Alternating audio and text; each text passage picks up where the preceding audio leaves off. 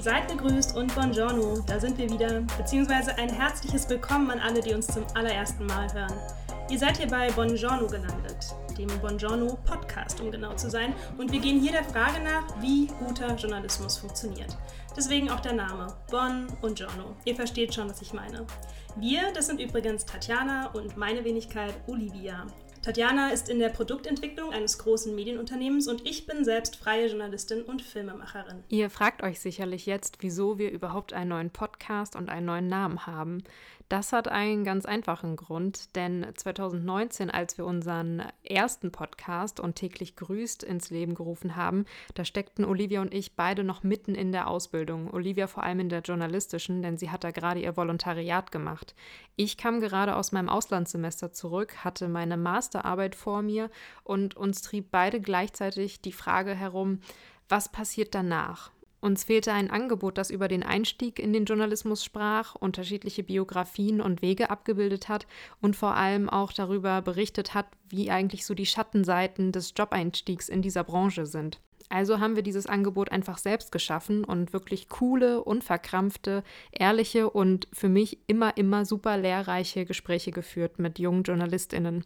Hört dort gerne mal rein. Der alte Podcast heißt Und täglich grüßt und alle weiteren Infos dazu könnt ihr hier auch in den Show Notes finden. Wir haben in dem alten Podcast zum Beispiel darüber gesprochen, wie man Investigativjournalistin wird, ohne studiert zu haben, aber auch Themen wie die erste eigene Mediengründung durchleuchtet. Eigentlich gibt es kaum ein Thema, das wir nicht mit unseren InterviewpartnerInnen besprochen haben. Das kann ich so unterschreiben. Und ein paar Jahre später haben wir beide unsere Plätze in der Branche gefunden. Aber die Neugierde für den Journalismus hat bei uns beiden nicht nachgelassen. Ganz im Gegenteil, es passiert so wahnsinnig viel. Der Journalismus erlebt einen Umbruch, er entwickelt sich permanent weiter. Und das möchten wir im Podcast mit euch zusammen teilen, besprechen, unsere Beobachtungen euch zeigen, mit anderen Expertinnen und Journalisten darüber sprechen und auch hinterfragen, was in dieser Branche vielleicht auch verkehrt läuft. In der allerersten Folge von Buongiorno sprechen wir über Lokaljournalismus. Wir haben ein ganz eindringliches Beispiel herausgepickt, das zeigt, was Lokaljournalismus in einer Krise leisten kann. Dazu erzählt uns Palina Milling vom Ahrtal Radio gleich mehr. Und wir wollen einen Überblick darüber geben, was den Lokaljournalismus aktuell herausfordert und welche Chancen er eigentlich hat. Das tun wir im Austausch mit Christian Humburg, der das Münsteraner Lokalmedium RUMS mitgegründet hat. Und ich denke, das fasst eigentlich ganz gut zusammen, was euch in dieser ersten Folge erwartet. Mhm. Und wie das sich für einen Podcast in der heutigen Zeit gehört, haben wir ein kleines Spiel für euch vorbereitet, das euch jede Folge hier am Anfang erwarten mhm. wird. Das nennt sich Ein Fakt, eine Anekdote. Ähm, in jeder Folge bringen Tatjana und ich abwechselnd einen Fakt zum Thema der laufenden Folge und eine Anekdote dazu mit. Tatjana, ich würde sagen, du startest einmal und mich würde interessieren, über welchen Fakt du gestolpert bist, der dich in Bezug auf den Lokaljournalismus total überrascht hat. Ja, also erstmal, ich glaube, ich äh, finde dieses Element des Podcasts jetzt schon cool. Also ich freue mich da sehr drüber. Und den Fakt für die heutige Folge, den, den war es gar nicht so leicht zu finden, muss ich sagen. Ich habe mich da recht schwer getan ähm, und mir ist auch ad hoc eigentlich kein Fakt so eingefallen, der mich am Lokaljournalismus fasziniert. Deswegen bin ich ganz naiv ähm, ins Internet gegangen und habe in der Suchmaschine nach Stichwörtern wie Studien zu Lokaljournalismus gesucht und äh, muss sagen, dass ich da sehr ernüchtert und enttäuscht äh, rausgegangen bin aus dieser Suchmaschinensuche. Mir ist dann aber glücklicherweise noch eine Erinnerung gekommen aus meinem Studium. Denn ich habe mal so eine Hausarbeit geschrieben zum Thema Frauen in Führungspositionen und damit kommen wir auch zu unserem Fakt. Sicherlich ist den meisten von euch Pro Quote ein Begriff. Das ist ähm, ein Hamburger gemeinnütziger Verein, der seit 2012 Auswertungen dazu macht, wie sich der Anteil von Frauen in Führungspositionen von Online- und Printmedien entwickelt. Und ProQuote hat, glaube ich, 2007 bis nee, 2017 die Forderung gehabt, dass diese Quote bei 30 Prozent liegen soll. Dann haben sie sie 2017 auf 50 Prozent angehoben und machen immer wieder in unterschiedlichen Abständen Abständen ihre Auswertungen. Dabei schauen sie sich die Impressen von unterschiedlichen ähm, Medien an. Und um jetzt zu dem Fakt zu kommen, es sieht besonders düster im Re äh, Regionalbereich aus. Also, dass die Frauenquote generell noch sehr niedrig ist und noch nicht zufriedenstellend ist, das ist, ähm, glaube ich, allen klar und dass wir noch nicht da sind, wo wir eigentlich hinwollen. Aber es ist wirklich ein, ein sehr düsterer Anblick, wenn man sich den Regionalbereich anguckt, denn von 108 Chefredakteursposten im Regionalbereich sind nur acht mit weiblichem Führungspersonal besetzt. Krass. Das sind 7,4 Prozent. Das muss man sich mal auf der Zunge zergehen lassen. Mhm. Ähm, ich finde, dass das ein heftiger Fakt ist. Ähm, man kann sich den auch noch weiter in die Tiefe angucken, denn die Zahl hat sich ehrlich gesagt nicht besonders positiv entwickelt, auch nicht, wenn man sich noch die StellvertreterInnen anguckt. Ich will den Fakt jetzt aber damit belassen äh, und ich denke, vielleicht machen wir irgendwann mal eine Folge zu Diversity, weil ich glaube, mit der Studie kann man sehr, sehr viel noch ähm, spannende Erkenntnisse herausarbeiten. Deswegen leite ich mal zu dir über, Olivia, damit wir ähm, zur Anekdote kommen. Deswegen habe ich die Frage für dich mitgebracht. Ähm, wann ist dir bewusst geworden, dass Lokaljournalismus richtig wichtig ist? Hm, wann ist mir das bewusst geworden? Relativ spät, muss ich sagen. Ähm, erst während meines Bachelorstudiums Vielleicht, ich denke mir gerade, als äh, Frau im Journalismus hätte ich, mir, hätte ich mir schon viel, viel früher bewusst werden müssen, wie wichtig es ist, vielleicht auch sogar ChefredakteurInnenposten zu bekleiden. War bei mir leider nicht der Fall. Ähm, den Hintergrund dazu, den möchte ich gerne mit einem Zitat erklären, über das ich gestern Abend äh, gestolpert bin, das teile ich einmal kurz mit euch mhm. und auch mit dir, Tati. Ähm, ich denke, dass es eine Verpflichtung gegenüber den lokalen Befindlichkeiten war, dass man die Dinge richtig oder so wahrhaftig wie möglich dargestellt hat. Und selbst wenn eine Sache so langweilig war, dass man es selbst kaum ausgehalten hat, dann wurde die Langeweile sozusagen eins zu eins durchgereicht. Ich finde dieses Zitat des äh, Filmemachers Jean Bouet, er hat einen Dokumentarfilm gemacht, Der letzte Reporter heißt er, wo er drei LokaljournalistInnen begleitet hat, die für ihn quasi eine aussterbende Spezies darstellen. Dieses Zitat fängt sehr gut ein, was ich lange über den Journalismus im Lokalen gedacht habe, nämlich dass es einerseits eine große Pflicht gibt, dem nachzugehen, was halt in einem kleinen Ort passiert. Ähm, und wenn es eben der Kaninchenzüchterverein ist, mhm. ähm, mir wurde oft nahegelegt, mal ein Praktikum im Lokalen zu machen, aber gleichzeitig dachte ich mir, boah, das klingt wahnsinnig langweilig. Manche Geschichten, die irgendwie durchexerzieren bis zum Ende, das klingt wahnsinnig langweilig. Ich habe mich da mit Händen und Füßen gesträubt, bis eben zu dem Punkt, an dem ich verstanden habe, dass Lokaljournalismus wichtig ist. Das kam gleich in meinem ersten Studienjahr, 2013 war das. Ähm, mhm. Tatjana und ich, wir haben ja beide in Passau studiert. Da war äh, Tati aber noch nicht da. Ähm, aber 2013 gab es in Passau eben eine Jahrhundertflut, ähm, wo eben die drei Flüsse der Stadt Ilz in Donau über die Ufer getreten sind und einen großen Teil der Altstadt so überschwemmt haben, dass manche Leute sich nur mit einem Schlauchboot aus dem ersten Stock in Sicherheit bringen konnten. Äh, die Grundwasserversorgung war teilweise halt auch gar nicht geregelt. Der Studienbetrieb konnte natürlich auch nicht so stattfinden ähm, wie normal, weil die Uni auch direkt an, am Inn gelegen war. Und genau in dieser Krisenzeit ist mir eben klar geworden, Mensch, wenn es da einfach Lokalmedien, wie jetzt zum Beispiel die Passauer Neue Presse, ähm, nicht gegeben hätte, hätte man sich gar nicht wirklich orientieren können, was ist überhaupt gerade Phase, ähm, wo kann man vielleicht auch selbst hingehen, wenn man aushelfen möchte als Studi. Und ja, das war irgendwie ein sehr ja, prägendes Erlebnis, mhm, definitiv. Ja, glaube ich. Ähm, und daran anknüpfend, ähm, ja, haben wir heute ja auch mit äh, Palina Milling gesprochen, ähm, die eben im Ahrtal, in dem ja im letzten Jahr diese, diese Naturkatastrophe stattgefunden hat, die auch eben einige Menschen das Leben gekostet hat, anderen Leuten das Dach über dem Kopf oder eben auch die Existenz. Und in diese Zeit hinein hat sie eben das Ahrtal-Radio zusammen mit ihrem Mann Christian ins Leben gerufen. Und darüber haben wir jetzt mit ihr gesprochen. Ich freue mich sehr ähm, über das Gespräch, auch das Gespräch. Ich glaube, ihr dürft euch auch freuen. Und damit gehen wir mal ins Interview mit Palina. Im Juli letzten Jahres, ich glaube, wir konnten es alle in den Nachrichten verfolgen, gab es eben diese Katastrophenflut äh, im Ahrtal und bei weiten Teilen von Nordrhein-Westfalen. Ähm, und im Vorgespräch mit mir meintest du ja auch, du hast bemerkt, die ganzen Kommunikationskanäle oder sagen wir viele Kommunikationskanäle ähm, ja, sind dadurch genauso wie Straßen und Brücken zerstört worden. Ähm, was ging dir zu diesem Zeitpunkt durch den Kopf? Mm, naja, zu diesem Zeitpunkt würde ich erstmal etwas eingrenzen, weil es entwickelt sich ja natürlich. Ähm, der größte Schock, glaube ich, war der 15. Juli, also der Tag nach der Flut. Die Flut war am 14. am Abend und in der Nacht.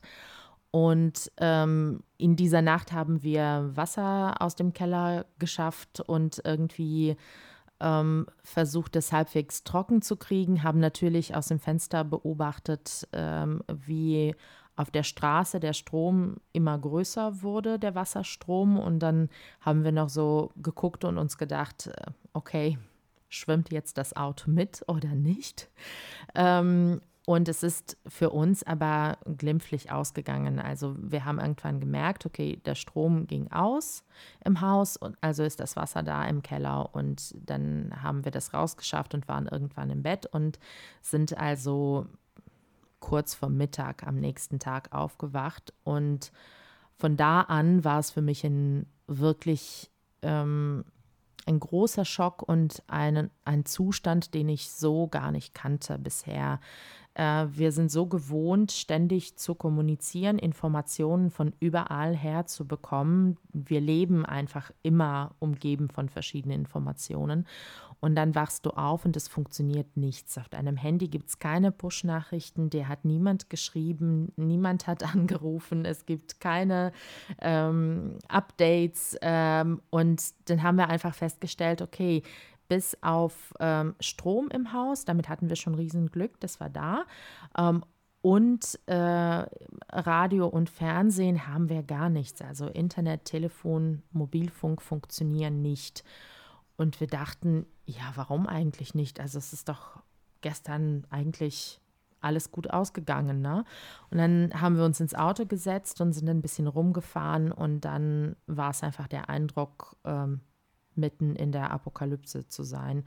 Und dieses Gefühl, sich nicht mitteilen zu können, aber auch quasi die Welt da draußen auf den inzwischen üblichen Wegen nicht wahrnehmen zu können, und zwar durchs Internet, Messenger und die ganzen Sachen, die wir alle nutzen, ähm, das habe ich bisher nicht gekannt und ich war total schockiert, wie es sich anfühlt, diese Wege gar nicht mehr zu haben und nicht mehr, ne, das sind für mich die Wege, über die ich die Informationen beziehe.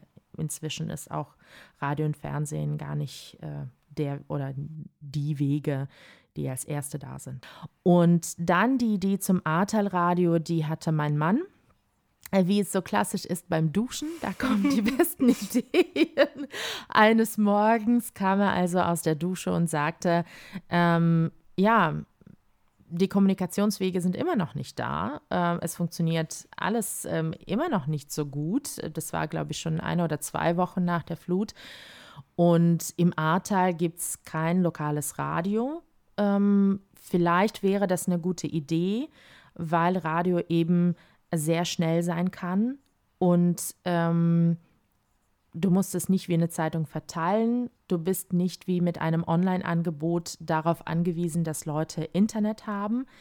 Ähm, viele ähm, können entweder ein batterienbetriebenes Radio hören. In manchen Häusern ist vielleicht noch Strom oder ähm, im Auto oder wie unser Radio dann später gehört wurde, im Helfercamp zum Beispiel, da hatten die einfach ein großes Radio da, was halt dann viele Leute hören konnten. Und ähm, wir, diese Idee wurde gestärkt auch dadurch, dass es wahnsinnig viele Stellen gab, die verschiedene Informationen hatten. Du musstest ja irgendwie Helferorganisationen dir angucken, dein, deinen Ort, äh, gibt es da irgendwie vom Ortsbürgermeister eine Info, äh, dann von der Kreisverwaltung, dann nochmal vom Land und so weiter und so fort. Es ist ein ganzer Salat an Quellen. Und wir dachten, vielleicht können wir dazu beitragen, dass wir wie Journalisten und Medien klassisch tun, einfach wichtige Dinge kuratieren und weitergeben. Und ähm, das war ähm, sozusagen die Idee vom Ahrtal Radio. Wie seid ihr denn dann dabei konkret vorgegangen? Also ihr hattet die Idee und seid ja schon relativ früh dann tatsächlich auch ähm, live gegangen. Was ist in dieser Zwischenzeit passiert? Wo musstet ihr euch vielleicht Hilfe suchen ähm, oder Rat, ähm, vielleicht auch technologisch, den ihr selber nicht hattet? Kannst du uns da mitnehmen? Also technologisch und technisch mussten wir uns gar keinen Rat holen, weil mein Mann Radiosender baut. Das ist sein tägliches Geschäft. Der ist jemand, der die konzipiert von null auf ähm, mhm. und ähm, daher wussten wir eigentlich ganz genau, was wir machen müssen. Ähm, es gab da äh, verschiedene Aufgaben zu bewältigen sozusagen. Zum einen äh, kannst du ja in Deutschland nicht einfach deine Antenne aufstellen, den Sender anschließen und senden, sondern du brauchst eine Sendelizenz und du brauchst eine Sendefrequenz. Ähm, Lizenz quasi, die, sie, die dir erlaubt, einen Sender zu betreiben und äh, Frequenz, das ist eben dieses 107,9, was dann die Leute, die hören, eintippen können und ähm, dass diese Frequenz quasi dir gehört, du auf der senden kannst. Das heißt, man muss das mit der Medienanstalt von Rheinland-Pfalz koordinieren und mit der Bundesnetzagentur. Ähm, und das Ganze im regulären Verfahren dauert relativ lange. Also es ist äh, ein klassisches Ausschreibungsverfahren, wie man es in Deutschland kennt. Unter einem halben Jahr ist erstmal nichts. Äh, was auch auch okay ist, weil man es auch international koordiniert und es ist sehr viel Arbeit, äh, sehr viel wirklich ähm, ähm, genaue Prüfung und so weiter. Ähm, wir haben uns an diese ähm, Regulatoren gewandt mit dieser Idee, beschrieben und gesagt, ähm, gibt es eine Möglichkeit, vielleicht als Veranstaltungsradio auf Sendung zu gehen. Ein Veranstaltungsradio ist ein, ähm, ein, einen, darf einen begrenzten Zeitraum senden. Es ist an eine Veranstaltung eben geknüpft. Und ähm, insofern ähm, kann man das beschleunigt koordinieren. Und deswegen konnten wir, glaube ich, fünfeinhalb oder sechs Wochen äh, nach der Flut auf Sendung gehen. Genau. Und die andere Sache war noch natürlich das Team zusammenkriegen. Das mhm. ähm, machten wir parallel, weil ähm, auch wenn du Lizenzfrequenz hast und Technik und so weiter, brauchst du ja Leute, die Inhalte noch machen, die äh, berichten, die moderieren, äh, die äh, mit Hörern kommunizieren, die unterwegs sind in der Region. Und ähm, da hatten wir einfach unser Netzwerk angezapft. Also Leute, die in Deutschland Radio machen, Leute, die vor Ort sind und Radio machen wollen. Ähm, und hatten dann irgendwann so etwa 20 Leute da, die ähm, regelmäßig im Einsatz waren und halt ehrenamtlich. Das heißt, wie habt ihr das geregelt? Die Leute hatten dann wahrscheinlich alle noch einen ähm, Vollzeitjob nebenbei und haben dann eben, haben dann im Feierabend äh, Sendungen produziert oder wie lief das bei euch ab? Genau so. Also wir selben haben ja, äh, selbst haben ja auch ähm, Vollzeitjobs und ähm, genauso lief es ab, ähm, dass Leute, die ähm, Bock hatten mitzumachen, ähm, sich das so eingeteilt haben. Wann haben die Freizeit? Wann können die was übernehmen? Ähm, können die produzieren? Haben sie auch Mikros und so weiter ähm, und welche Dinge können die übernehmen. Genauso, also arbeitsteilig einfach gucken, welche Sendestrecken wann machbar sind und ähm, genauso aufteilen. Ja. Wow, da habt ihr in sehr, sehr kurzer Zeit ja Wahnsinniges auf die, auf die Beine gestellt und wenn wir jetzt eben ja ein halbes Jahr, ein bisschen länger als ein halbes Jahr später darauf zurückgucken, ähm, vom Medienmagazin wurdet ihr ja kürzlich mit dem Sonderpreis ähm, ausgezeichnet dafür. Ähm, uns wird nochmal interessieren, was für eine Resonanz ihr eben von, für eure Arbeit eben von der Bevölkerung auch selbst bekommen habt. In dieser Zeit oder vielleicht auch darüber hinaus. Ja, also es war für mich, ähm, ja, wie man so sagt, ne, das Gute und das Schlechte kommen zusammen irgendwie ganz oft. Und äh, wir haben ähm, solche Sachen erlebt, gerade an gerade in Bezug auf den Kontakt zu Menschen vor Ort, die ich bisher noch in meiner journalistischen Laufbahn nicht habe erleben dürfen. Es war und ist nach wie vor im Ahrtal alles so viel intensiver. Also Menschen, ähm, Emotionen, äh, Geschichten sind so, dass die einfach einen überwältigen. Und genauso war es auch mit der Resonanz oder mit dem Feedback. Wir hatten zum Beispiel gar nichts selbst dafür gemacht, um zu sagen, wir sind das Ahrtal-Radio und wir senden dann und so. Also wir hatten eine kleine Facebook-Seite angelegt, irgendwie im vorvorletzten Moment. und ähm, ja, mehr eigentlich nicht.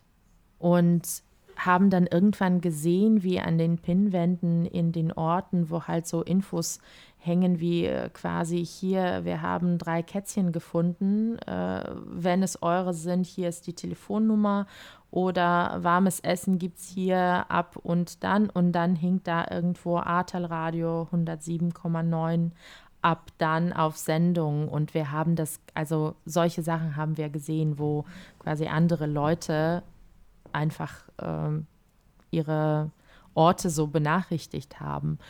Und ähm, wir haben sehr viele Anrufe bekommen, ähm, die ganze Zeit über, ähm, sehr viele WhatsApps. Äh, bei uns haben Leute manchmal geklingelt. Wir hatten da so zehn Quadratmeter kleines Studio äh, ähm, und ähm, da haben Leute manchmal einfach geklopft oder standen auf einmal da irgendwie mit Gummibärchen und haben gesagt, ihr seid so toll, danke, dass ihr das macht. Und ähm, ja, das merkt man einfach auch am, am Feedback, ähm, dass es gerne gehört wurde. Und wenn dann irgendwann die Medien über uns berichtet haben, das ist auch über uns gerollt, irgendwie wie eine Lawine, weil das Interesse so groß war. Und dann machen ja die Medien auch diese klassischen Umfragen und so. Kennt ihr das Ahrtal-Radio und so? Und dann dachten wir, oha, mal gucken, was dabei rauskommt. Und äh, dann hörst du einfach Leute, die sagen, ja, klar, habe ich eben gerade im Auto gehört oder natürlich und äh, irgendwie meine ganze Family hört das und so weiter. Und dann denkst du dir, das ist irgendwie ein Wunder, das gibt es doch sowas nicht. Ne? Und als wir dann kurz vor der Abschaltung standen, hatten wir auch sehr emotionale WhatsApp-Nachrichten äh, bekommen, bis äh, hin zum Weinen, ähm, wo Leute gesagt haben, ihr dürft eigentlich jetzt nicht weggehen, das geht nicht. Ähm, aber es ist ne, Veranstaltungsradio ist so reglementiert und äh, so ist es halt einfach nicht anders möglich. Ne? Aber ähm, das ist etwas, was wahnsinnig schön gewesen ist. Dieser Kontakt und äh, das Feedback. Ja. Wow, ich habe die ganze Zeit schon Gänsehaut und ich finde, euer Projekt ist echt großartig. Also ihr habt super langen Atem bewiesen, ihr habt Durchhaltevermögen bewiesen und ich glaube, ihr wart für sehr, sehr viele Menschen eine super große Unterstützung, weil ihr einfach auch Orientierung gegeben habt. Ich frage mich jetzt, wie sicherlich viele, die ähm, zuhören, wie geht es nun mit euch weiter? Du sagtest, dass, dass, ähm, dass die Lizenz ausgelaufen ist, weil ihr ein Veranstaltungsradio wart. Aber was heißt das jetzt ähm, für die Zukunft des Ahrtal-Radios? Wie macht ihr weiter? Ja, eine sehr gute Frage. Ähm, Erstmal vielen Dank fürs Lob. Ich bin auch selber erstaunt, wie wir das durchgehalten haben, weil wir haben im Prinzip vier Monate lang ein Radio-Vollprogramm gemacht mit Leuten, die ehrenamtlich tätig waren. Also es ist eigentlich unglaublich, wenn man das so festhält. Ähm, wir sind am Ende, das muss man sagen, auch alle absolut fertig gewesen. Ich muss sagen, dass ich glaube, äh, dass ich meinen Urlaub noch nie so verdient habe wie dieses Jahr tatsächlich. Ähm, und äh, es steht nach diesem Projekt ganz klar fest, dass man natürlich geregelte Strukturen braucht, dass man ein ähm, Businessmodell braucht, dass man ähm, ja auch Workflows etablieren muss und so weiter und so fort, wie eben man klassisch Radio macht. Ähm, und was wir jetzt noch machen, es ist noch Januar quasi, es ist noch ähm, nicht mal einen Monat her, seit das Radio eben nicht sendet. Das heißt, ähm, wir sind jetzt momentan im Team erstmal am Aufatmen und sozusagen etwas Piano äh, sich erholen und so. Und ähm, was wir aber vorhaben, ist tatsächlich einmal ganz nüchtern drauf gucken, um, ist es möglich in dieser relativ kleinen Community. Das Ahrtal hat 100 bis 120.000 Hörer potenziell und Hörerinnen natürlich. Ähm, ist es möglich, sich zu finanzieren? Ist es möglich, ein solides lokales Radio anzubieten? Und zwar eben ein Radio, was ähm, tatsächlich auch viele lokale Informationen bringt. Also wirklich ein journalistisches Produkt. Nicht einfach nur Musik und ein paar Meldungen zwischendurch, sondern ähm, tatsächlich, wenn man es macht, wirklich ähm, ein gutes redaktionelles Radio. Und ähm, das wollen wir einfach ganz normal einmal durchrechnen. Geht das? Ähm, das ist eine Herausforderung, weil natürlich die Region auch äh, noch blutet, muss man sagen. Auch ähm, die lokalen Unternehmen sind ja sehr schwer getroffen, viele. Ähm, aber es gibt auch Unternehmen, die sagen, wir würden bei euch werben, wir würden euch unterstützen. Wir haben auch Leute, die gesagt haben, wir würden euch beraten in Sachen eben Businessmodell und wie stellt man das auf. Ähm, und ähm, eben da unsere Unterstützung leisten. Da gibt es halt sehr viel Rückhalt und Interesse und Support. Ähm, deswegen wollen wir das wirklich ganz ähm, normal uns angucken, ob das geht. Und die zweite Sache ist aber, äh, kriegen wir Leute dafür? Also wir haben einige, die äh, vor Ort leben und die mitmachen würden, die bei uns im Team auch schon mitgemacht haben. Trotzdem sind es noch nicht genug. Und ähm, deswegen ist halt die Frage, ähm, kriegt man Leute eben für ein lokales journalistisches Produkt. Das ist etwas, ähm, was viele Redaktionen sich fragen, wenn sie Nachwuchskräfte suchen. Ne?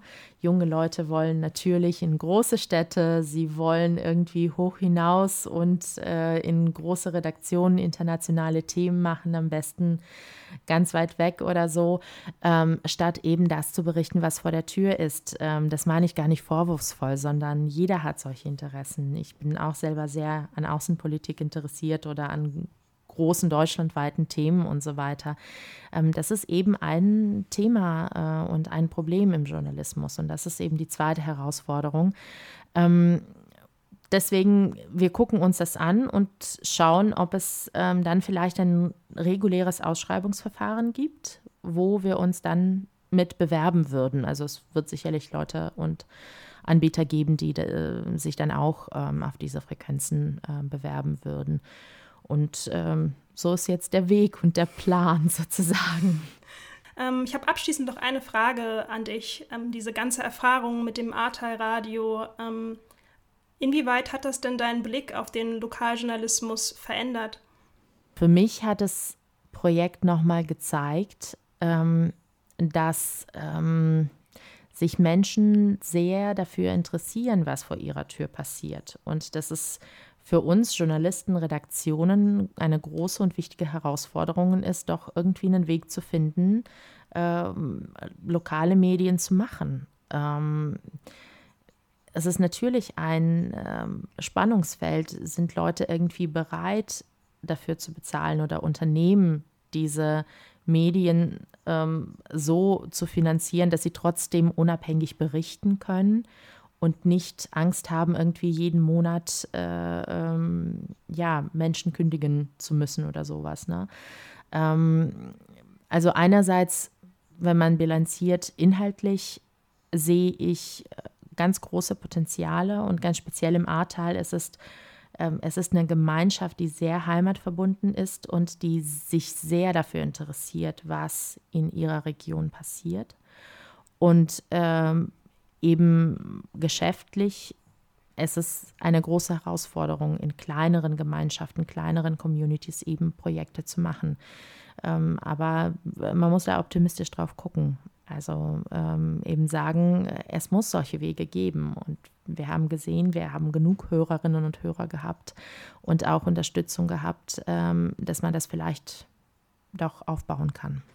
Palina, vielen lieben Dank von unserer Seite für, ja, dass du uns mitgenommen hast, wie das ganze Ahrtal-Radio entstanden ist und auch deine Gedanken zum Lokalradio ähm, oder Lokaljournalismus insgesamt. Ich fand, es war ein sehr interessantes Gespräch. Danke dafür. Und alles Gute weiterhin. Danke euch. Hallo, hier ist nochmal Tatjana. Über den Punkt, an dem Palina, ihr Mann Christian und das Ahrtal-Radio gerade stehen, ist unser nächster Gast schon hinaus. Christian Humburg hat das Startup Rums aus Münster mitgegründet und wir sprechen mit ihm gleich generell darüber, wieso der Lokaljournalismus eigentlich in einer Krise steckt und wie sein Lokalmedium dagegen vorgeht. Christian, schön, dass du heute bei uns bist. Wir wollen heute mit dir über die Zukunft des Journalismus sprechen.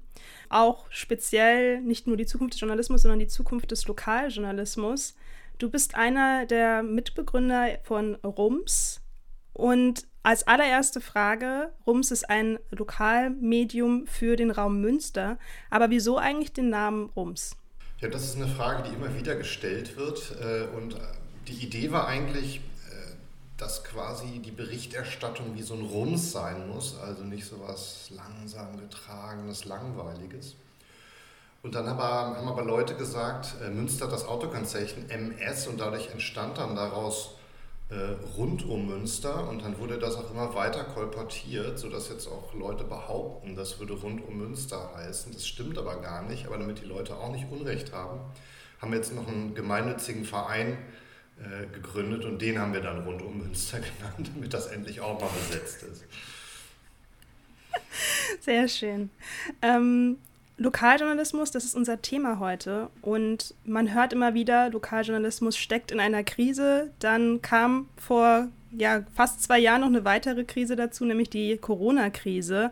Wie kam es denn dazu, dass du genau mitten in diese zwei Krisen hinein ein eigenes Lokalmedium gegründet hast? Ja, der Auslöser war eigentlich die erste Krise. Also die zweite hatten wir nicht auf dem Schirm, als wir das äh, geplant hatten, äh, sondern äh, die Idee war eigentlich äh, zu sagen, wie kann man da eigentlich mal wieder nach vorne kommen? Also wie können wir da hinkommen, dass es tollen, interessante Berichterstattung gibt äh, über den Ort, wo ich wohne. Wenn ich jetzt mal absolute Großstädte wie vielleicht Berlin oder Hamburg rausnehme, weil sich da auch Tageszeitungen noch wahrscheinlich absehbar gut tragen werden, äh, bin ich fest davon überzeugt, dass die Menschen riesiges Interesse haben zu wissen, was passiert und was vor sich geht dort, wo sie leben. Ich glaube, das Interesse gibt es und ich glaube, dass dieses Interesse der Menschen im Moment nicht bedient wird äh, in vielen Orten durch die Tageszeitungen und die Produkte, die dort am Markt angeboten werden.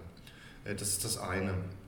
Das andere ist, ähm, dass ich glaube, dass diese dieser Lokaljournalismus total wichtig ist für die Demokratie, weil dort einfach ausgehandelt wird, was wo stattfindet. Und natürlich äh, ist dann die Hauptstadt für viele weit weg, deswegen wird das vor Ort ausgehandelt. Und wenn wir nicht mehr diese lokalen Räume haben, wo Diskurs stattfinden kann, wo Öffentlichkeit stattfinden kann vor Ort, dann gerät auch unsere Demokratie in Gefahr. Und deswegen äh, fanden wir es total spannend, das zu, das zu machen. Also eigentlich aus zwei Gründen, aus einem so einem hehren Ziel, aber auch aus so einem ganz eigennützigen Ziel, weil einige, die mitgegründet haben, die leben in Münster, die einfach nur sagen, ich würde eigentlich selber ganz gerne wissen, was in meiner Stadt passiert. Was würdest du sagen, macht Rums so besonders für dich? Also was Rums für mich besonders macht, ist erstmal die persönliche Ansprache im Lokalen. Man bekommt einen Brief, im Moment zweimal die Woche, mit einer Anrede. Und das ist wie ein Brief an eine Person geschrieben. Das ist schon mal ganz anders als eine Tageszeitung, die ja nicht wie ein Brief geschrieben ist. Das Zweite ist, ähm, dass es nur digital äh, zu konsumieren gibt. Es gibt kein Papierrums. Ähm, das ist sicher auch schon mal anders als fast der gesamte Lokaljournalismus, den wir kennen. Es gibt durchaus schon ein paar ähm, spannende Lokalblogs, die sich die gestartet sind. Das heißt, da ist es schon ein bisschen anders und es war halt auch diese klare Fokussierung auf das Newsletter-Format. Das war, glaube ich, anders bei, bei den meisten anderen Lokalblogs, die sich ja auch schon in den letzten Jahren äh, gegründet haben, von denen es einige noch gibt, andere inzwischen nicht mehr. Ähm, und äh, das Dritte, was, glaube ich, Rums wirklich besonders macht, ist, hm, glaube ich, teilweise schon auch die Tiefgründigkeit der Berichterstattung. Da wird eben nicht berichtet, äh, dass da irgendwie es einen Unfall gab auf der B51 oder was weiß ich, sondern dass da wirklich recherchiert wird, mit Menschen gesprochen wird. Das macht Rums, glaube ich, auch besonders. Und dadurch aber auch eine Fokussierung, weil man das natürlich gar nicht äh, in der großen Breite kann, sondern pro Brief gibt es immer ein Thema, was sehr vertieft behandelt wird. Und das, glaube ich, entspricht auch den Interessen, äh, den Interessen der Leserinnen und Leser, ähm, die da Lust drauf haben. Bei manchen Themen, das müssen natürlich dann auch wichtige oder relevante Themen sein, ähm, da dann wirklich auch die Hintergründe zu erkennen. Das ist ja der Mehrwert. Also diese Schnellnachrichten, die konsumieren wir ja den ganzen Tag am Netz auf Lau durch Werbung finanziert. Da, glaube ich, einen Unterschied zu machen, ist viel schwieriger. Jetzt sind wir schon mittendrin im Thema bei Roms. Ich würde aber gerne noch mal einen Schritt zurückgehen und für unsere Zuhörerinnen und Zuhörer über die erstherrschende Krise sprechen, die des Lokaljournalismus. Deswegen unsere Frage an dich: Warum ist der Lokaljournalismus in einer Krise? Was ist diese Krise überhaupt? Der Lokaljournalismus ist vor allen Dingen ökonomisch in einer Krise. Ich glaube, er ist auch konzeptionell durchaus in einer Krise, aber vor allen Dingen ökonomisch weil wir einfach eine so massive äh, Verlagerung haben von Werbegeld zu den Plattformen hin. Inzwischen wird ja ähm, jeder zweite ähm, Euro, der ausgegeben wird, landet bei den großen Plattformen. Und das ist einfach ein Verlust, den die äh, Lokalzeitungen nicht mehr haben. Das müssen sie kompensieren durch höhere Abopreise und dann gibt es da so eine ganz blöde Spirale, die selbstverstärkend ist, weil dann hat man nicht mehr so viel Geld, kann nicht mehr so viel Seiten produzieren, die Seiten werden dann irgendwie gefüllt, die werden dann mit schlechterer Qualität, müssen die gefüllt werden, die Zeitungen werden dünner, dann wollen weniger die Zeitung lesen. Plus wir haben geänderte Lesegewohnheiten, das heißt, ähm, die Abonnentinnen und Abonnenten äh, äh, sind vor allen Dingen oft älter, aber die Jungen abonnieren dann die Tageszeitung nicht mehr. Und dann haben wir das nächste Problem, das ist das Zustellproblem.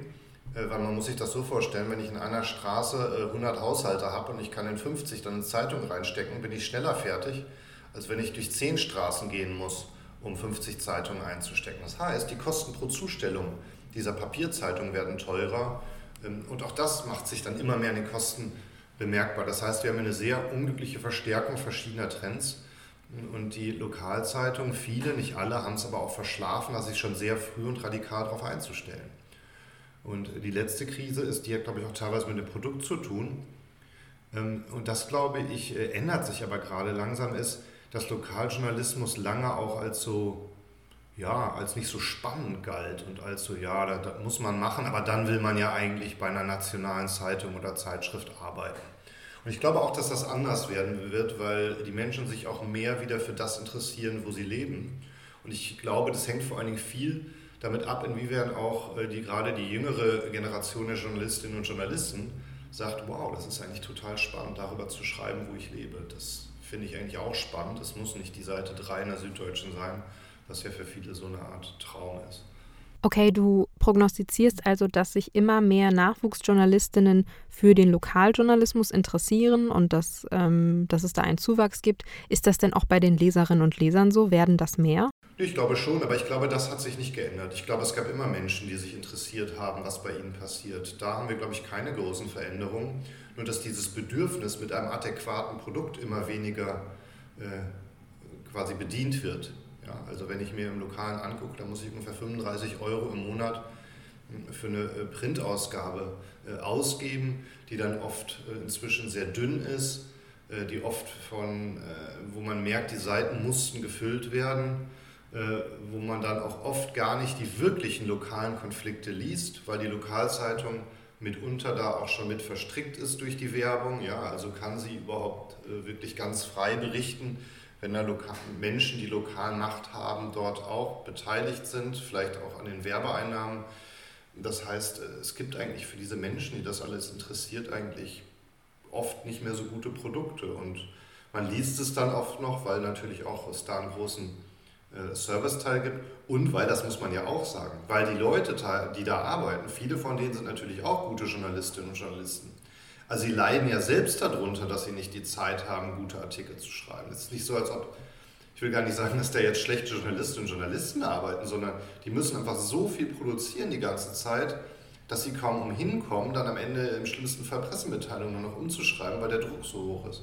Die würden, glaube ich, auch gern anders. Du hast ja am Anfang gesagt, dass Lokaljournalismus aus Hamburg oder Berlin ganz andere Probleme hat als ähm, in einem kleineren Landkreis. Welche Unterschiede sind das genau? Also warum überleben überregionale Medien eher als äh, die regionalen? Naja, in den Großstädten ist einfach erstmal die Anzahl der Menschen, die sich grundsätzlich für ein äh, Produkt interessieren kann, sehr viel größer. Journalismus ist ja dadurch gekennzeichnet, dass wenn ich über einen Ort eine Geschichte schreibe, die Produktionskosten fast gleich sind. Also fast. Vielleicht ist es in Berlin und Hamburg noch ein bisschen komplizierter, wenn man zur Politik recherchiert als wenn man das in einer Kleinstadt macht. Aber im Kern sind die Kosten fast gleich. Insofern ist die Frage, wie viele Menschen bezahlen dafür, ist ökonomisch schon wichtig. Als wir RUMS gestartet haben, haben wir gedacht, wir machen etwas für das Münsterland. Das ist dann die Stadt Münster und dann gibt es da vier umliegende Kreise, Warendorf, Coesfeld, äh, Borken und Steinfurt. Und dann haben wir eine sehr umfassende Leserbefragung gemacht und haben dann festgestellt, der Kreis Borken, der grenzt gar nicht an Münster, da hatten wir 0,0% Leserinnen und Leser. Und bei den angrenzenden Kreisen hatten wir äh, die, die eigentlich in die Stadt pendeln, weil sie da zum Beispiel arbeiten. Die hatten noch Interesse, die Berufspendlerinnen und Pendler. Aber insgesamt hat sich gezeigt, dass wir dann sogar gar nicht fürs Münsterland als Zielgruppe haben, sondern wirklich nur die Stadt Münster. Wumms waren wir runter auf 300.000 Zielgruppe. Ne? Das andere wären schon über 600.000 gewesen. Das war für uns so eine Lesson learned, ne? dass manchmal dieser Kreis derer, die interessant sind. Dann ist ja die Frage, wie viel Prozent von diesen Menschen gewinnst du und wie viel Prozent dieser Menschen sind bereit dafür zu bezahlen? Und das natürlich in den Großstädten einfach eine andere Dimension, ja? weil, weil du da sehr viel schneller eine, eine eine Schwelle erreichst, womit du dann auch ein gutes Produkt finanzieren kannst. Mhm. Ich nehme an, oder nee, ich unterstelle euch mal, dass ihr bei der Gründung von RUMS im Vorfeld Marktforschung betrieben habt, beziehungsweise User Research und euch die Bedürfnisse der Zielgruppe und ähm, veränderte Verhaltensweisen angesehen habt. Mich würde interessieren, was da so eure Erkenntnisse waren, also welche neuen Bedürfnisse habt ihr da entdeckt oder ähm, welche Ansätze und vielleicht auch ähm, Ideen, ähm, um den Lokaljournalismus zu, zukunftsfähig zu machen und voranzubringen, habt ihr da gefunden? Also wir haben weniger Marktforschung eigentlich in Münster gemacht, was Menschen dort interessiert oder was da interessant ist. Wir haben eigentlich viel stärker uns andere Medien-Startups angeguckt. Und zwar zum einen in den USA, weil wir dort diese Tendenz, dass es im lokalen Newsletter gibt, die quasi über Lokales berichten, schon sehr viel länger gibt. Und zum anderen haben wir uns aber auch die angeschaut, äh, die, ähm, die hier in Deutschland ähm, äh, oder in Europa Erfolg haben. Wir haben uns die Krautreporter äh, angeschaut, wir haben uns die Republik in der Schweiz angeschaut. Ähm, ich selber habe, war mit daran beteiligt, Korrektiv aufzubauen, das konnte ich insofern schon mitbringen. Ähm, und das haben wir uns eigentlich eher angeguckt und auch geguckt, äh, was haben die gemacht, wo man vielleicht auch ähm, von lernen kann oder wo man auch aufpassen muss. Und Perspective Daily haben wir uns auch angeguckt. Das ist deswegen ganz interessant. Perspective Daily ist ja ein äh, Produkt, ähm, das eigentlich einen sehr, äh, den gesamten deutschsprachigen Raum erreicht, aber lustigerweise auch in Münster sitzt. Das ist jetzt eher so ein, glaube ich, so ein Zufall, weil die Gründerinnen und Gründer zu der Zeit in Münster waren. diese Stadt Münster, zwei Medien-Startups, da kann man so wahrscheinlich jetzt auch eben eine Story rausspinnen, keine Ahnung, aber ich glaube, es ist einfach eher Zufall. Ähm, die zum Beispiel ähm, haben sehr viele ähm, Abos gewonnen durch Veranstaltungen. Das war einer der Erfolgsfaktoren äh, dort, äh, weswegen wir dann auch viel mit Veranstaltungen äh, geplant hatten, was aber dann wegen Corona leider nicht so geklappt hat weil, äh, naja, nach zehn Zoom-Veranstaltungen sinkt dann auch so das Interesse an Zoom-Veranstaltungen, ehrlicherweise. Ähm, aber auch bei den Krautreportern äh, haben wir zum Beispiel gelernt, äh, die haben eine Kampagne gemacht, eine, äh, da konnte man Abos abschließen damals, ich glaube, die haben so rund 15.000 und da musste man dann mal nach einem Jahr aktiv verlängern, das Abo. Ne, also es wurde wieder eine Aktion der Leserin oder des Lesers wichtig. Und das war, da sind die natürlich dann sehr runtergegangen, weil viele da nicht verlängert haben, weil sie wieder vor die Entscheidung gestellt wurden, verlängere ich oder nicht. Daraus haben wir zum Beispiel gelernt, nee, man schließt von vornherein ein Abo ab, das dann weiterläuft, wo man nicht nach einem Jahr äh, gefragt wird. Das konnten wir ähm, da lernen und was wir von der Republik, glaube ich, zum Beispiel lernen konnten, ist, dass auch sehr wichtig ist das Verhältnis von denen, die sich eher um Geschäftsmodell und um äh, die ökonomische Seite kümmern und diejenigen, die sich um die journalistische Seite äh, kümmern, äh, dass das zwar nicht mehr so separat zu denken ist wie früher, aber dass das immer noch ein paar getrennte Sphären sind und man dann auch den jeweiligen Spezialistinnen und Spezialisten ihren Raum lassen sollte auf beiden Seiten. Ne, weil viele bei den Startups haben wir auch erlebt, die wurden dann von äh, Journalistinnen und Journalisten äh, gestartet, auch mit wirklich tollen Produkten, die aber dann auch vom Geschäftsmodell noch nicht so komplett durchdacht waren, was ja auch vollkommen normal ist, weil das ja nicht das ist, was man üblicherweise lernt, wenn man Journalistin oder Journalist wird. Mhm. Wir wollen ähm, das Thema Ökonomie oder speziell das Thema Finanzierung im Lokaljournalismus auch gleich noch ein bisschen weiter vertiefen. Es gibt zwei Fragen, die ich mir gestellt habe bei deinen Ausführungen, ähm, gerade zum Thema ja die Krise des Lokaljournalismus. Und zwar ist die eine dieses Thema Druck der bei Lokaljournalisten ähm, entsteht, einfach in der Arbeit. Ähm, wie haltet ihr denn gerade bei RUMS diesen Druck von euren JournalistInnen fern, dass die wirklich gute Arbeit leisten können? Naja, äh, also erstmal ist es, glaube ich, äh, gehört zur Ehrlichkeit, dass es zu sagen, dass es natürlich auch so ist, dass bei RUMS es auch Situationen gibt, wo es erstmal Druck gibt. Ja, die Frage ist ja erstmal, wo kommt der her? Wie viel ist das? Ist das noch gesund? Ne? Also es gibt ja auch ein bisschen gesunden Druck, nicht nur ungesunden Druck. Ähm, das erste ist äh, schon mal, dass äh, man ja nur zwei Briefe in der Woche schreibt. Äh, und da wir auch verschiedene Journalistinnen und Journalisten haben, ist man in der Regel maximal einmal die Woche dran. Das haben wir auch nach einer Weile gelernt, dass das klug ist, dass man sich wirklich auf eins fokussieren kann und damit dann aber auch eine Woche lang auf dieses Produkt, das einmal die Woche erscheint, sich fokussieren kann. Das, glaube ich, nimmt schon mal extrem viel Druck, als wenn ich quasi jeden Tag produzieren muss, auch wenn ich mal eine Geschichte machen will, die länger ist als einen Tag. Ne? Redaktionen lösen das ja, indem sie dann manche Leute rausnehmen aus dem Tagesgeschäft, die dann quasi nach einer anderen Logik arbeiten können. Mhm. Dann gibt es manchmal auch diese Zweiklassengesellschaft, dass dann andere sagen, oh, ich muss hier jeden Tag unter Druck was machen, der andere kann da in Ruhe seine Geschichten recherchieren oder die andere. Also äh, das, glaube ich, ähm, macht schon mal was aus. Das Zweite ist, dass Rums sich nicht über Werbung finanziert. Damit gibt es schon mal keinen Druck durch ähm, ähm, äh, ökonomische Interessen in der Stadt, die sagen, wir entziehen euch die Werbung, weil das einfach das Geschäftsmodell gleich so geplant wurde, dass es keine Werbung gibt. Daraus kommt ja Druck. Und das Dritte ist, das mussten wir dann auch lernen, dass man natürlich dann, wenn man ein kleines bisschen größer wird, aber immer noch einen sehr kleinen Maßstab, dass es auch ein bisschen Arbeitsteilung geben muss. Ne? Also ganz am Anfang, da haben sich unsere Journalistinnen und Journalisten auch noch irgendwie mitunter fast um die Abo-Verwaltung gekümmert, wobei ich glaube, das war unsere Social-Media-Redakteurin, die das gemacht hat. Und dass wir da dann nochmal jemanden eingestellt haben, der darum um sich kümmert, damit man sich da nicht auch noch drum kümmern muss. Ne? Also letztlich ein Stück weit auch Arbeitsteilung ist da, glaube ich, wichtig. Mhm. Du hast vorhin von dem Zustellungsproblem gesprochen, das der Lokaljournalismus hat. Ich unterstelle euch jetzt mal, ihr habt es gelöst, dadurch, dass ihr eben ein Digitalmedium seid und dadurch natürlich Leute einfacher erreichen könnt. Ich glaube, oft, wenn man über das Thema Innovation und Zukunft spricht im Journalismus, ist die Digitalisierung als Lösung nicht fern. Ich frage mich, ist die Zukunft des Lokaljournalismus wirklich automatisch digital oder gibt es auch noch andere Lösungen, die sich anbieten würden? Nee, also da würde ich mich gar nicht festlegen. Also ich glaube schon, dass, sie, dass, dass es nicht rein digital sein muss. Also es gibt ja eine andere Neugründung in Mecklenburg-Vorpommern, Katapult MV dort geht man ja den Weg, dass auch teilweise eine Zeitung dann noch verschickt wird. Ich weiß gar nicht, wie oft das ist, ob das einmal im Monat, alle drei Monate ähm, oder wie auch immer ist. Aber ähm, da gibt es quasi zu dem Digitalen noch eine Ergänzung. Und ich meine, auf der nationalen Ebene werden wir sowieso wahrscheinlich darauf zusteuern. Also die großen nationalen Marken wie Süddeutsche Spiegel Zeit und so. Gut, Spiegel und Zeit haben das Produkt schon, ne? Süddeutsche und FAZ und so, die müssen sich noch umstellen. Die werden ja dann auch, Taz hat es schon angekündigt, einmal die Woche drucken sodass ich dann aber auch so andere haptische äh, oder auch ein haptisches Leseerlebnis am Wochenende haben kann, wenn ich vielleicht dann ein auch etwas vielleicht aufwendiger gedrucktes äh, Produkt bekomme. Ähm, aber auch da wird es ja eine Mischung geben. Ne? Da wird es dann die einen geben, die sagen, ich finde es schön, wenn ich dann noch die Zeitung am Wochenende bekomme, gedruckt, und die anderen werden vielleicht sagen, ah, ich will das einfach sehr schön aufbereitet auf dem Kindle am Wochenende lesen können, ne? die längeren Texte. Während unter der Woche wahrscheinlich eher dann die kürzeren Nachrichten mit einer höheren Schlagzahl äh, digital produziert werden.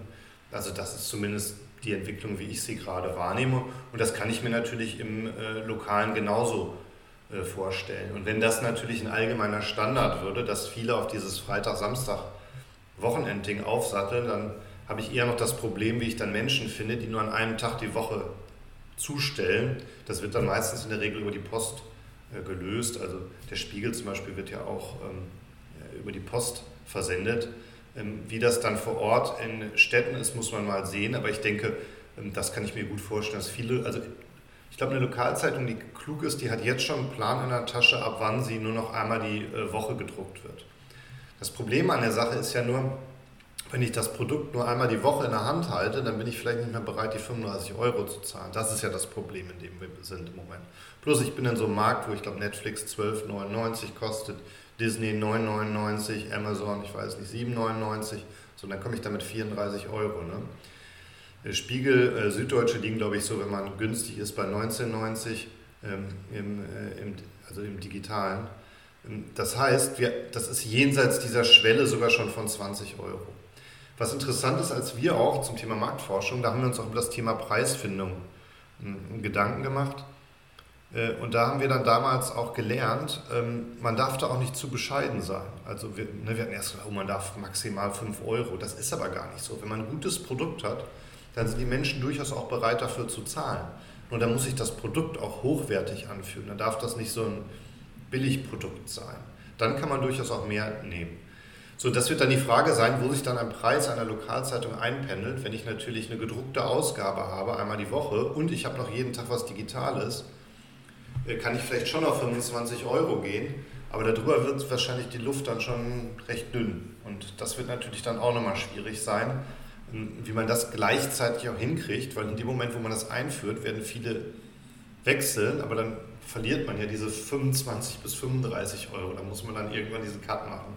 Und das kann natürlich auch dazu führen, dass man dann möglicherweise, dass man dann vor allen Dingen im Bereich äh, des Druckens nicht mehr so viel Kapazität braucht. Ich glaube, Journalistinnen und Journalisten braucht man dann trotzdem gleich viel, weil man ja digital alles bestücken muss und auch am Wochenende dann gute Stücke und eher dann in Qualität investieren muss.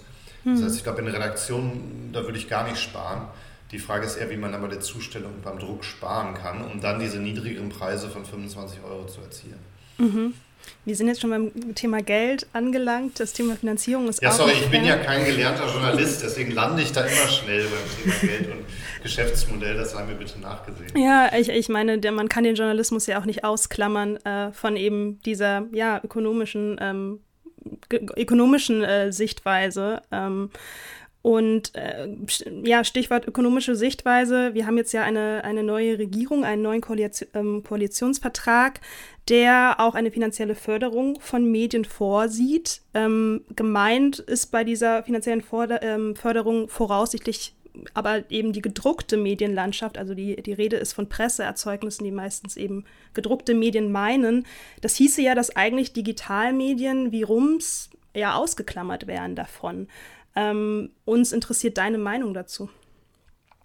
Ja, das ist natürlich vollkommen absurd, was man da wieder plant. Das war ja schon mal vor einem Jahr in der Diskussion, war dann wieder vom Tisch. Jetzt ist das wohl wieder äh, hochgekommen. Mir ist das auch unklar, wie man sich ernsthaft darauf ähm, äh, einlassen kann, weil man ja letztlich in etwas investiert, was überhaupt gar keine Zukunft hat. Ne? Also ein Kollege von mir hat mal den schönen Satz geprägt, die Zeitungszusteller werden dann zu den Kohlekumpeln des 21. Jahrhunderts, ne, wo man also über lange Zeit da noch weiter subventioniert. Man ist ja verblüfft, dass ausgerechnet die FDP da offensichtlich mitgemacht hat. Ähm, und äh, auch politisch ist es eigentlich sehr überraschend, weil man bisher mal dachte, das käme von der CDU, weil ja der nordrhein-westfälische Ministerpräsident kommt ja aus der Zeitungsverlegerlobby, dort ist, ja, ist er ja zu Hause. Deswegen hat man immer gedacht, dass das von da kommt. Also mir ist das vollkommen schleierhaft, wie das seinen Weg in den Koalitionsvertrag finden konnte, auch dass die Grünen damit machen. Letztlich ist ja die Idee äh, der Regierung dahinter, wir geben den dahin siechenden Zeitungshäusern noch mehr Geld, damit sie quasi ihre Transformation finanzieren können. Das ist ja auch erstmal nett gedacht. Aber erstens muss man mal sagen, dass diese Familien, die das seit Jahrzehnten ja in der Regel machen in Deutschland, dass sie so viel Gewinne gescheffelt haben, dass man sagen kann, naja, nehmt das doch vielleicht mal von den Gewinnen, die ihr in diesen Jahren gemacht habt. Ja, den Immobilienvermögen angehäuft und was weiß ich alles. Vielleicht sollten sie daraus die Transformation finanzieren, wäre, fände ich, ein bisschen äh, fairer. Und das Zweite ist, dass man sagen muss, naja, das ist jetzt ja auch nicht neu mit der Digitalisierung. Ne? Also die haben jetzt schon die, die letzten zehn Jahre wurden in einigen Lokalzeitungen nicht überall verschlafen. Also warum soll das jetzt dadurch weiter sein? Warum sagen die nicht so, ach, dann nehmen wir vielleicht das Geld noch mit und dann können wir es ganz abwickeln? Was weiß ich, ja, also das droht ja auch. Insofern finde ich das überhaupt nicht durchdacht. Das Problem, was man hat, dafür habe ich durchaus Sympathie, weil das gar nicht so einfach zu lösen ist, ist, wenn ich das in die digitale Transformation geben will, das Geld, weil ich, dann ist die Frage, an welchen Kriterien mache ich das fest und wer bekommt das dann und wer nicht. Das ist schon eine komplizierte Frage. Hm. Aber die kann man meines Erachtens lösen. Die kann man zum Beispiel ja darüber lösen, dass der Koalitionsvertrag auch den gemeinnützigen Journalismus jetzt einführt. Also es gibt einen zusätzlichen Zweck in der Abgabenordnung, da gibt es so Zwecke, was alles als gemeinnützig ist. Da soll jetzt auch zukünftig der Journalismus äh, drunter fallen. Und da hat man natürlich dann einen wunderbaren Mechanismus, wie man dann auch Geld geben kann. Dann sollen sich doch in den Städten äh, Menschen zusammentun und sagen, wir gründen hier einen gemeinnützigen Verein und geben eine Publikation heraus, wir nehmen dafür sogar auch noch Geld und dann kann das auch noch staatlich gefördert werden. Das ist für mich also erheblich vernünftiger als diesen ähm, äh, Verlegerfamilien äh, da jetzt noch mehr Geld zu geben, zusätzlich zu Monopolrenditen, die sie über Jahrzehnte erwirtschaftet haben. Rums ging ja im Februar 2020 äh, auf den Markt, einen Monat vor Lockdown. Ähm, was ja total spannend ist. Also eine, wenn man, wenn du jetzt in die Rückschau gehst, was genau ging da in deinem Kopf vor und würdest du in der Rückschau es nochmal genauso machen, wie du dich zu dem Zeitpunkt verhalten hast? Äh, also ich persönlich habe mich anders verhalten, weil ich gehörte damals zu den Skeptikern. Wir hatten eigentlich eine Kampagne geplant, die so war, wenn wir irgendwie genug Ab, ähm, Abonnentinnen und Abonnenten kriegen, ich weiß nicht, wo wir die Schwelle hatten, vielleicht 2000 oder so, dann starten wir das Produkt und wenn nicht genug Leute sich eintragen, äh, sie ein Abo abschließen wollen, dann starten wir das, das Projekt gar nicht. So war die Planung, also es ist eine so ganz klassische Kraut-Abo-Kampagne.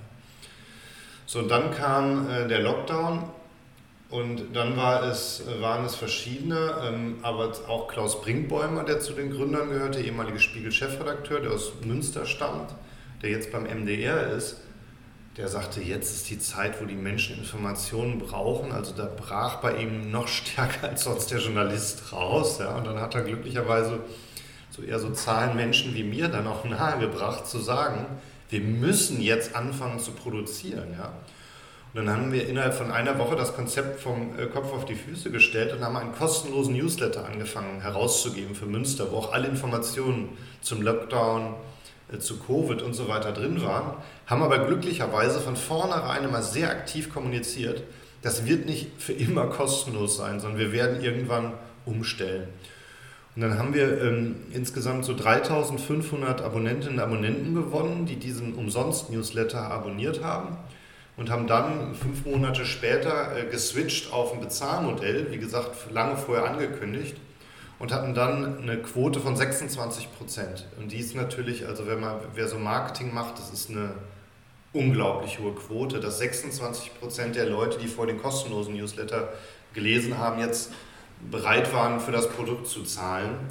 Äh, das findet man sehr selten und das war dann die Basis, von der wir aus starten konnten, sodass wir dann äh, damals 900 äh, Abos hatten und inzwischen liegen wir jetzt bei über 2000 Abos und jetzt geht es so weiter, wie wir es auch von, von vornherein gehofft und vermutet hatten und wie wir es aus den USA kennen, dass diese digitalen Lokalangebote eigentlich so permanent stetig weiter wachsen. Ne? Also nicht mit so riesigen Sprüngen, also ist nicht mal plötzlich in einem Monat 10%, sondern die wachsen einfach kontinuierlich weiter, weil es sich rumspricht, weil man äh, durch andere davon hört, weil man auch, wenn man in der Stadt dann lebt, sagt, äh, wenn ich den abbestelle, dann weiß ich ja gar nicht mehr, was hier passiert. Ja? Äh, und so wachsen die dann und so hoffe ich, wird Rums wachsen. Natürlich äh, je schneller, je besser. Ja? Und jetzt Anfang kommenden Jahres gibt es auch einen Workshop, wo man jetzt noch überlegt, wie auch das Produkt noch weiterentwickelt werden kann. Ähm, beispielsweise ist im Moment noch sehr textlastig. Ne? Da kann man überlegen, macht man was mit Comics ähm, da gibt es jetzt die Zusammenarbeit mit jemandem, dann kann man überlegen, macht man was äh, mit Fotos mehr, was wir bisher nicht machen. Ähm, und äh, wie schon in diesem Jahr hoffen wir jetzt auch wieder, dass im nächsten Sommer dann wieder Veranstaltungen möglich sind. Weil das, glaube ich, natürlich das große zweite Standbein sein kann. Ne? Dass man wirklich Veranstaltungen vor Ort, die Menschen, weil das ist ja der Riesenvorteil gegenüber einer nationalen Publikation. Ne? dass jeder mit dem Fahrrad dahin kommen kann. Das geht ja nicht. Es können ja nicht alle Zeitleserinnen und Leser zusammenkommen.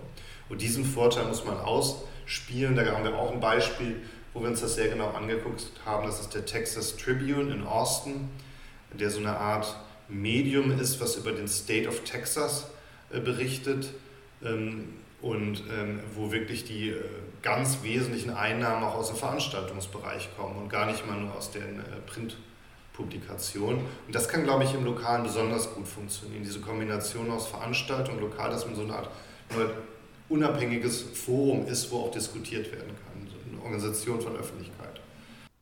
Mhm. Doofe Frage, vielleicht fragen sich das andere äh, HörerInnen jetzt gerade auch. Wie, was ist der Schwerpunkt einer Veranstaltung von einem Lokalmedium? Also wenn ich jetzt zu einer Veranstaltung gehe von Rums, hoffentlich in 2022, was erwartet mich da? Also das das ganz einfache Brot- und Buttergeschäft sind erstmal politisch, konf politische Konfliktthemen der Stadt. Ne? In der Stadt Münster ist zum Beispiel im Moment das Thema Verkehrswende etwas, wo jeder schon was von mitbekommen hat, was auch die Menschen ähm, in die verschiedensten Richtungen emotionalisiert und da einen Ort zu finden, das auszuhandeln und zu diskutieren, Das ist, glaube ich, erstmal relevant. Ein zweites Thema, was jetzt beispielsweise in Münster auch etwas ist, womit viele sich befassen, ist das Thema Bildungspolitik. Wie sieht es denn mit den Schulen aus? Wie soll das denn weitergehen? Das Thema Wohnen ist ein großes Thema in der Stadt Münster, wo die Preise inzwischen fast Berliner Niveau erreicht haben. Das heißt, man macht erstmal zu diesen äh, politisch relevanten Themen äh, Veranstaltungen. Das nenne ich mal das Brot- und Buttergeschäft eines Lokalmediums. Aber man kann natürlich auch viele spannendere, interessantere Sachen machen. Wir haben ja jetzt einen gemeinnützigen Verein auch gegründet. Äh, da haben wir zum Beispiel unsere Satzung auch geschrieben, dass wir Poetry Slams äh, machen können. Ne? Also man kann sich ja auch einen Poetry Slam vorstellen, der ja auch eine Art Öffentlichkeit ist, wo ich mich auf eine andere Art und Weise, ne? also wäre es mir die Frage, auf welche andere Art und Weise kann ich mich mit Dingen da, wo ich lebe, auseinandersetzen. Wir haben ja auch ein anderes Verständnis bei Rums versucht zu entwickeln vom Lokaljournalismus, auch im Sinne schon, wie guckt man von außen auf die Stadt und wie gucken wir aus der Stadt auch auf die Welt. Ne, das geht ja nochmal, also ganz klassisch denkt man ja nur Stadt, Stadt, Stadt, ja, aber man kann das ja auch noch sehr viel weiter denken. Und wenn wir uns dann allgemein auch sehen, wie sich in Kunst und Kultur das Thema des Lokalen als ein globales Thema immer mehr durchsetzt, also die Frage, wo ich bei ähm, immer weniger äh, einer abnehmenden Bedeutung der nationalen Identität, das Lokale oft wesentlicher wird, kann es dann natürlich zukünftig noch sehr viel mehr Identifikationspunkte geben, die sich einfach nur damit, damit zu tun haben, wo ich lebe, der Ort, an dem ich lebe, jenseits von den äh, Kriterien, die wir früher hatten. Und deswegen sehe ich da ganz große Möglichkeiten und da gibt es sicher Leute, die auch tolle Ideen haben. Insofern würde ich jetzt gar nicht mich nur auf so Podiumsdiskussionen beschränken, sondern das kann auch wirklich dann in den kulturellen Bereich reingehen. Mhm. Wir haben noch eine letzte Rausschmeißerfrage für dich. Und zwar, äh, wenn du dir einen Zeitpunkt in der Menschheitsgeschichte aussuchen könntest und da mit einer Zeitkapsel hinreist, wann hättest du gerne gegründet und wieso? Ähm, auch ich glaube, ich hätte gern zwei Jahre früher gegründet als, also Moment, wann haben wir uns, wann haben wir losgelesen? 2001, 2017. Weil bei so einer Gründung, man darf auch nicht zu sehr vor seiner Zeit sein. Ne? Also es gab ja schon viele, die was gegründet haben, aber wenn man zu sehr vor seiner Zeit ist, dann klappt das auch oft nicht. Man darf auch nicht zu spät sein. Ich hätte aber lieber 2017 gehabt, weil dann hätten wir zwei Jahre lang schon Veranstaltungen machen können, bevor Corona kam.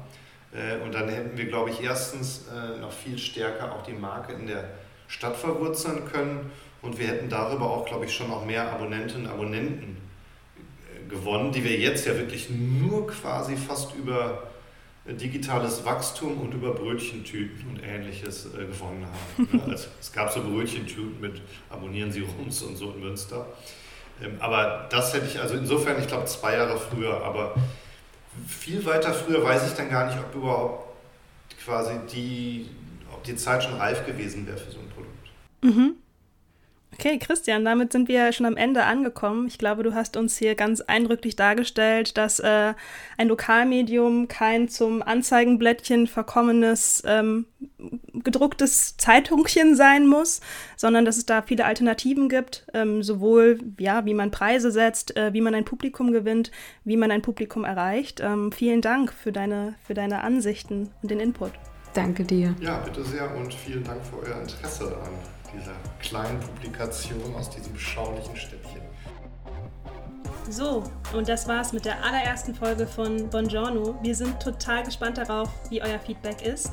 Ähm, wie ihr die Folge fandet. Ähm, lasst uns gerne euer Kommentar da. Schreibt uns eine Nachricht über unseren Instagram-Account, da heißen wir jetzt bongiorno.podcast. Die Info dazu findet ihr natürlich auch in den Show Notes. Teilt die Folge gerne mit euren Liebsten, mit euren Freunden, Freundinnen, KollegInnen, Familienmitgliedern, mit allen Menschen. Sprecht fremde Menschen auf der Straße an, fragt sie, ob sie unseren Podcast hören möchten. Ja, bitte. Und lasst uns auch eine Bewertung bei Spotify da und auch gerne bei Apple Podcasts. Und besucht unsere brandneue Website www.bongiorno.de. Vielen lieben Dank und bis zum nächsten Mal. Bis bald. Ciao.